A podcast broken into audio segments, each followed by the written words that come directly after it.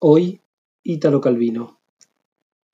El libro se llama Memoria del Mundo y otras cosmicómicas. Arranquemos.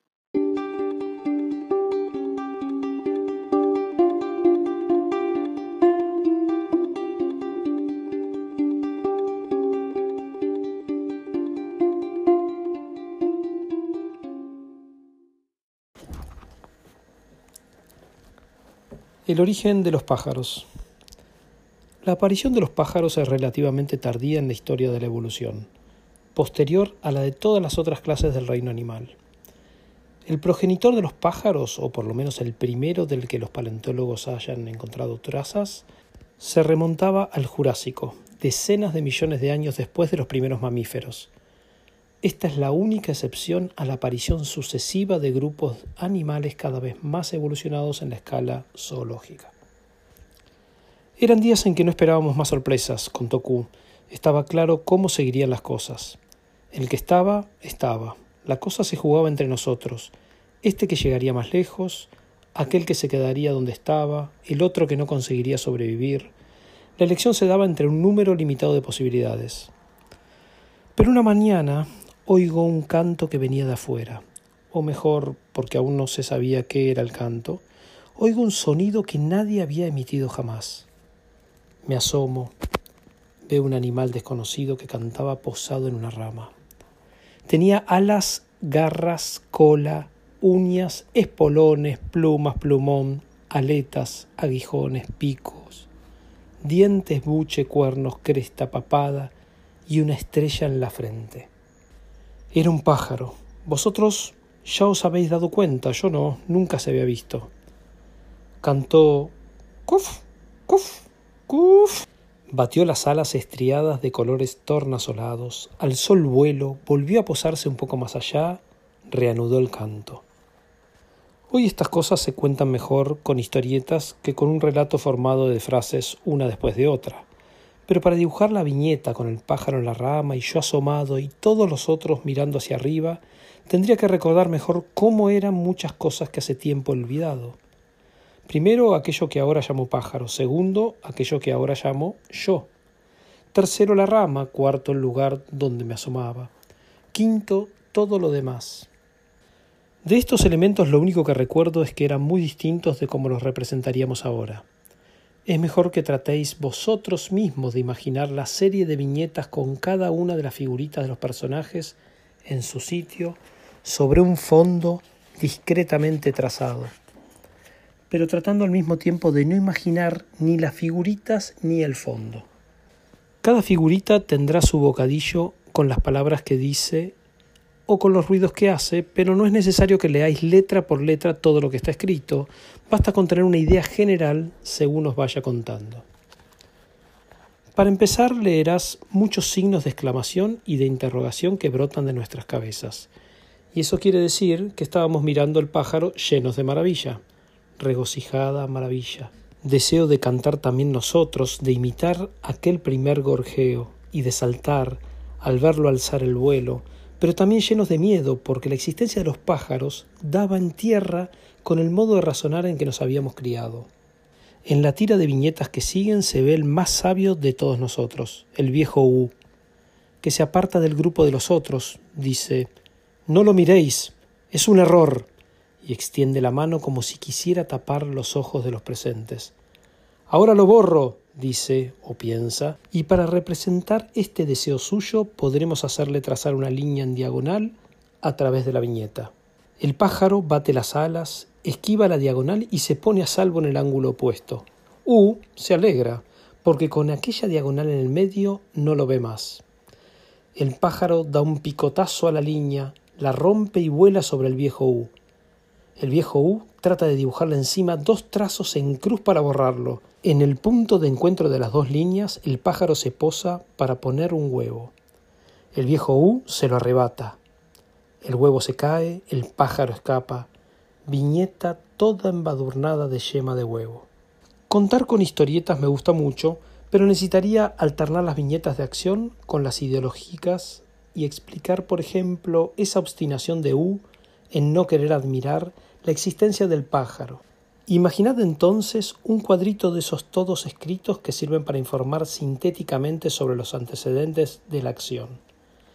Después del fracaso de los pletosaurios, hacía millones y millones de años que se había perdido toda traza de animales con alas. Aparte de los insectos, eh, puedo precisar una nota al pie. Se consideraba que el capítulo de los volátiles estaba ya terminado. ¿No se había dicho y repetido que de los reptiles todo lo que podían hacer había nacido? En el curso de millones de años no había forma de ser viviente que no hubiese tenido ocasión de aparecer, de poblar la tierra y después casi el 99% de decaer y desaparecer. En eso estábamos todos de acuerdo. Las especies sobrevivientes eran las únicas meritorias, destinadas a dar vida a progenies cada vez más selectas y adaptadas al ambiente. Mucho nos había atormentado la duda acerca de quién era un monstruo y quién no lo era, pero desde hacía un tiempo la duda podía considerarse resuelta. No monstruos somos todos los que estamos, y en cambio monstruos son todos los que podían estar y no están, porque la sucesión de las causas y los efectos nos ha favorecido claramente a nosotros, los no monstruos, y no a ellos.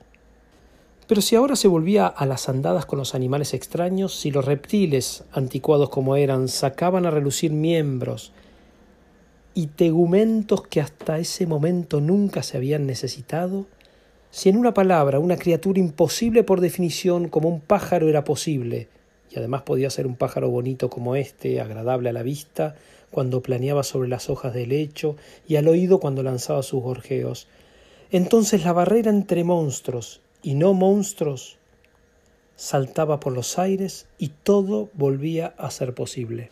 El pájaro se alejó volando. En la viñeta se ve una sobra negra contra las nubes del cielo. No porque el pájaro sea negro, sino porque los pájaros lejanos se representan así. Y yo le fui atrás.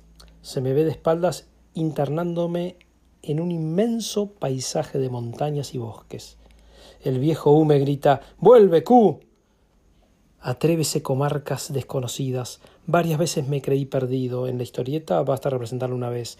Pero oía un cuf y alzaba los ojos, veía el pájaro inmóvil en una planta como si me esperara. Siempre siguiéndolo llegué a un lugar donde los arbustos me impedían ver. Me abrí paso. Bajo mis pies vi el vacío. La tierra terminaba allí. Yo estaba en el borde, en equilibrio. La espiral que sube mi cabeza representa el vértigo. Abajo no se distinguía nada, alguna nube, y el pájaro se alejaba volando en aquel vacío y de tanto en tanto torcía el cuello hacia mí como invitándome a seguirlo. ¿Seguirlo a dónde? Si más allá no había nada. Y en ese mismo momento de la lejanía blanca asomó una sombra, como un horizonte de niebla que poco a poco se fuera dibujando con contornos cada vez más precisos. Era un continente que avanzaba en el vacío, se percibían las orillas, los valles, las alturas y el pájaro volaba por encima. Pero qué pájaro. Ya no estaba solo. Allá arriba el cielo entero era un batir de alas de todos los colores y todas las formas. Asomándome al borde de nuestra tierra, yo veía acercarse el continente a la deriva. Se nos venía encima y grité. En aquel momento el suelo tembló. Un bang escrito en letras mayúsculas. Los dos mundos, después de tocarse, volvieron a alejarse de rebote y luego a reunirse, a separarse de nuevo. En uno de esos choques me encontré proyectado hacia la otra parte, mientras el abismo vacío seguía abriéndose y separándome de mi mundo. Miré a mi alrededor, no reconocía nada, árboles, cristales, animales, hierbas, todo era distinto. Poblaban las ramas no solo pájaros, sino peces, es un decir, con patas de araña o, digamos, gusanos con plumas. No voy a describir ahora cómo eran allá las formas de la vida, imaginadlas como mejor os parezca, más o menos extrañas, poco importa. Lo que sí importa es que a mi alrededor se desplegaban todas las formas que el mundo hubiese podido adoptar en sus transformaciones y que no había adoptado por un motivo ocasional cualquiera o por una incompatibilidad de fondo, las formas descartadas, irrecuperables, perdidas. Para explicarlo mejor sería preciso dibujar en negativo esta hilera de viñetas, con figuras no diferentes de las otras, pero en blanco sobre negro, o si no invertidas. admitiendo que se puede decidir en cualquiera de estas figuras cuál es la parte de arriba y cuál la de abajo. El espanto me lava los huesos, en el dibujo gotas de sudor, frío salpican de mi cara, viendo aquellas imágenes por un lado familiares, por otro distorsionadas en sus proporciones o en sus combinaciones. Mi figura pequeñísima en blanco, superpuestas sombras negras que ocupan toda la viñeta, pero no me impedía explorar ávidamente en torno. Si hubiera dicho que mi mirada, en vez de evitar los monstruos, los buscaba como para convencerse de que en el fondo no eran monstruos y que en cierto momento el horror cedería su lugar a una sensación nada desagradable, representada en el dibujo por rayos luminosos atravesando el fondo negro, la belleza que existía también allí si uno sabía reconocerla. Movido por esta curiosidad, me alejé de la costa y me interné entre colinas espinosas como enormes erizos de mar. Estaba perdido ahora en el corazón del continente ignoto. La figurita que me representa se ha vuelto minúscula. Los pájaros que hasta poco antes eran para mí la más extraña de las apariciones se iban convirtiendo en la más familiar de las presencias. Tantos eran que formaban a mi alrededor una suerte de cúpula, alzando y bajando las alas al mismo tiempo, viñeta llena de pájaros, mi figura apenas entrevé. Otros estaban posados en el suelo, encaramados en los arbustos y a medida que yo avanzaba se apartaban, ¿Era yo su prisionero?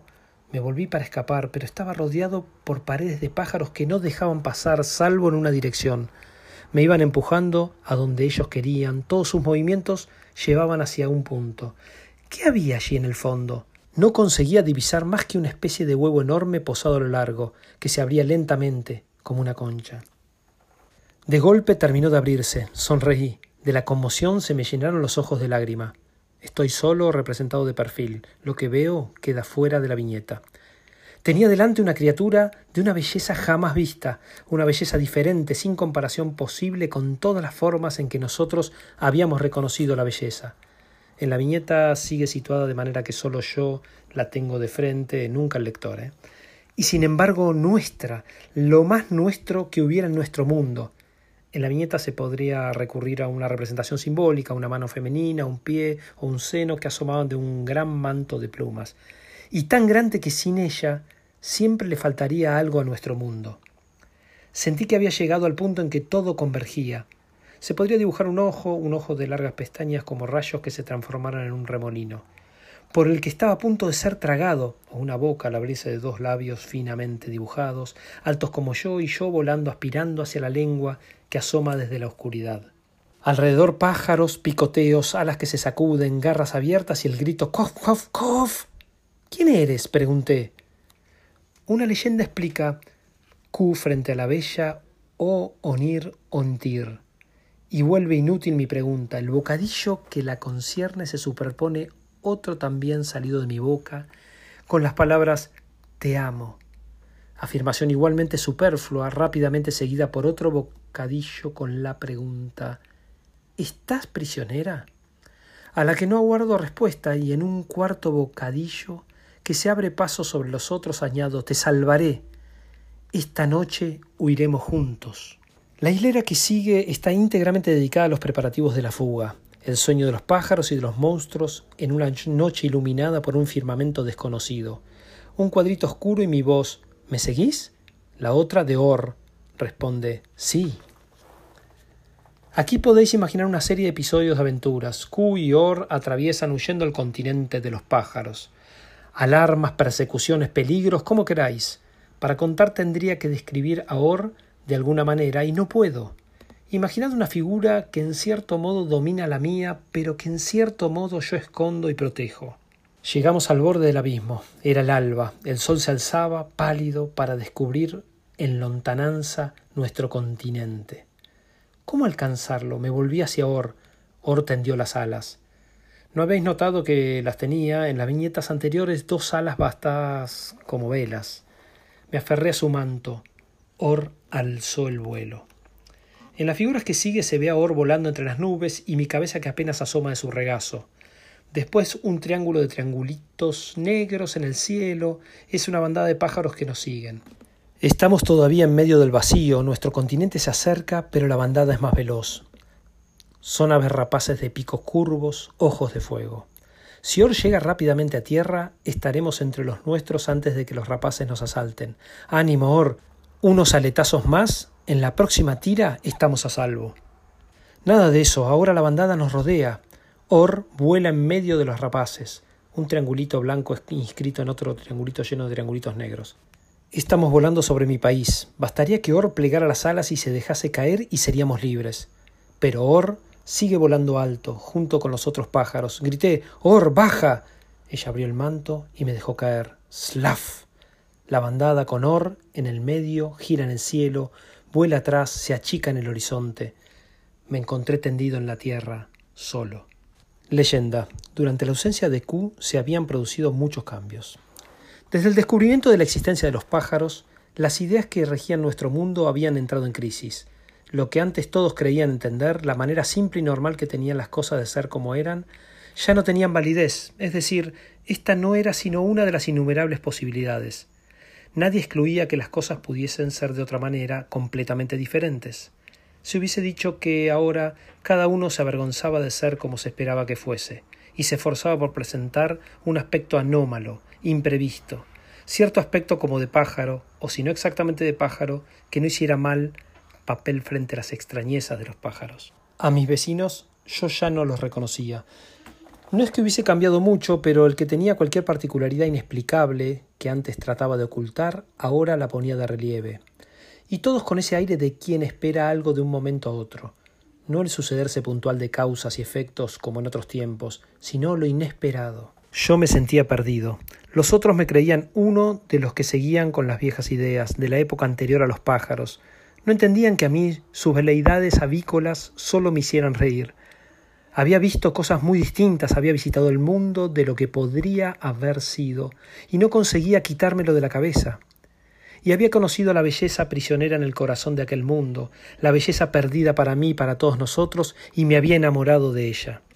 Pasaba los días en lo alto de una montaña, escrutando el cielo por si alguna vez un pájaro lo atravesaba en vuelo. Y en la cima de otra montaña, allí cerca, estaba el viejo U, mirando también el cielo. El viejo U seguía siendo considerado el más sabio de todos nosotros, pero su actitud hacia los pájaros había cambiado. Creía que los pájaros eran no ya el error, sino la verdad, la única verdad del mundo. Se había puesto a interrogar el vuelo de los pájaros tratando de leer el futuro en él. ¿No has visto nada? me gritaba desde su montaña. Nada a la vista, decía yo. Ahí viene uno, gritábamos unas veces él, otras yo. ¿De dónde venía? No tuve tiempo de ver en qué parte del cielo apareció. Dime, ¿de dónde? preguntaba lleno de ansiedad. De la procedencia del vuelo, U sacaba sus auspicios. Cuando no era yo el que preguntaba ¿en qué dirección volaba? No lo vi. ¿Desapareció por aquí o por allá? Porque esperaba que los pájaros me mostraran el camino para encontrar a Or. Es inútil que cuente en detalle el ardid con que conseguí volver al continente de los pájaros. En la viñeta se recurriría a uno de esos procedimientos que solo resultan bien en el dibujo. El cuadro está vacío, llego yo, embadurno con pegamento el ángulo superior derecho, me siento en el ángulo izquierdo inferior, entra un pájaro volando por la izquierda arriba. Al salir del cuadro se queda pegado por la cola, sigue volando con todo el cuadrito pegado a la cola conmigo sentado en el fondo y dejándome llevar. Así llego al país de los pájaros. Si esta historia no os gusta, podéis imaginar otra. Lo importante es que yo llegue hasta allí. Llegué y sentí que me sujetaban por brazos y piernas. Estaba rodeado de pájaros. Uno se había posado en mi cabeza, otro me picoteaba el cuello. Q, quedas arrestado. Por fin te hemos apresado. Me encerraron en una celda. ¿Me matarán? le pregunté al pájaro carcelero. Mañana serás juzgado y lo sabrás, dijo encaramado a los barrotes. ¿Quién me juzgará? La reina de los pájaros. Al día siguiente me llevaron a la sala del trono, pero yo ya había visto aquel enorme huevo concha que se entreabría. Di un respingo. Entonces no eres prisionera de los pájaros, exclamé. Recibí un picotazo en el cuello. Inclínate ante la reina Org Onir. Or hizo un gesto todos los pájaros se detuvieron. En el dibujo se ve una fina mano enjollada que se alza desde un trofeo de plumas. Cásate conmigo y te salvarás, dijo Or. Se celebraron las bodas. Tampoco de esto puedo contar nada, todo lo que me he quedado en la memoria es un desplume de imágenes tornasoladas. Quizá pagaba la felicidad con la renuncia a comprender lo que estaba viendo. Se lo pregunté a Or. Quisiera entender. ¿Qué? Todo, todo esto, señálame alrededor. Entenderás cuando hayas olvidado lo que entendiste antes. Cayó la noche. La concha huevo hacía de trono y de lecho nupcial. ¿Has olvidado? Sí, ¿qué? No sé qué, no, no recuerdo nada. Bocadillo en el pensamiento de Q. Olvido, es bueno olvidar, no, quiero recordar, quiero olvidar y recordar al mismo tiempo, un segundo más y siento que habré olvidado. Espera, oh, un relámpago con la inscripción Flash o bien Eureka en letras mayúsculas. Durante una fracción de segundo, entre la pérdida de todo lo que sabía antes y la adquisición de todo lo que sabría después, conseguí abarcar en un solo pensamiento el mundo de las cosas tal como eran y el de las cosas como podían haber sido, y comprendí que un solo sistema lo incluía todo. El mundo de los pájaros, de los monstruos, de la belleza de Or, era el mismo que aquel donde había vivido siempre y que ninguno de nosotros había entendido hasta el fondo. Or, He comprendido, tú, qué maravilla, viva. exclamé y me incorporé en el lecho. Mi esposa lanzó un grito. Ahora te explico, dije exultante. Ahora os explico todo a todos. Calla, gritó Or. Tienes que callarte. El mundo es uno y lo que existe no se explica sin. proclamé. Or se me echaba encima. Trataba de ahogarme. En el dibujo un seno que me aplasta. Calla, calla. Centenares de picos y de uñas desgarraban el baldaquino del lecho nupcial. Los pájaros caían sobre mí, pero más allá de sus alas yo reconocía mi paisaje natal que iba fundiéndose con el continente extraño. No hay diferencias. Monstruos y no monstruos han estado siempre cerca. Lo que no fue sigue siendo. Y yo no solo hablaba a los pájaros y a los monstruos, sino también a los que había conocido siempre y que acudían de todas partes. ¡Q! ¡Me has perdido! ¡Pájaros! ¡A vosotros! y la reina me rechazó de un empellón. Comprendí demasiado tarde que los picos de los pájaros estaban resueltos a separar los dos muldos que mi revelación había juntado. No, Or, espera, no te separes. Nosotros dos juntos, Or. ¿Dónde estás? Yo iba rodando en el vacío entre pedazos de papel y plumas. Los pájaros destrozan a picotazos y arañazos la página de la historieta. Cada uno se va con un jirón de papel impreso en el pico.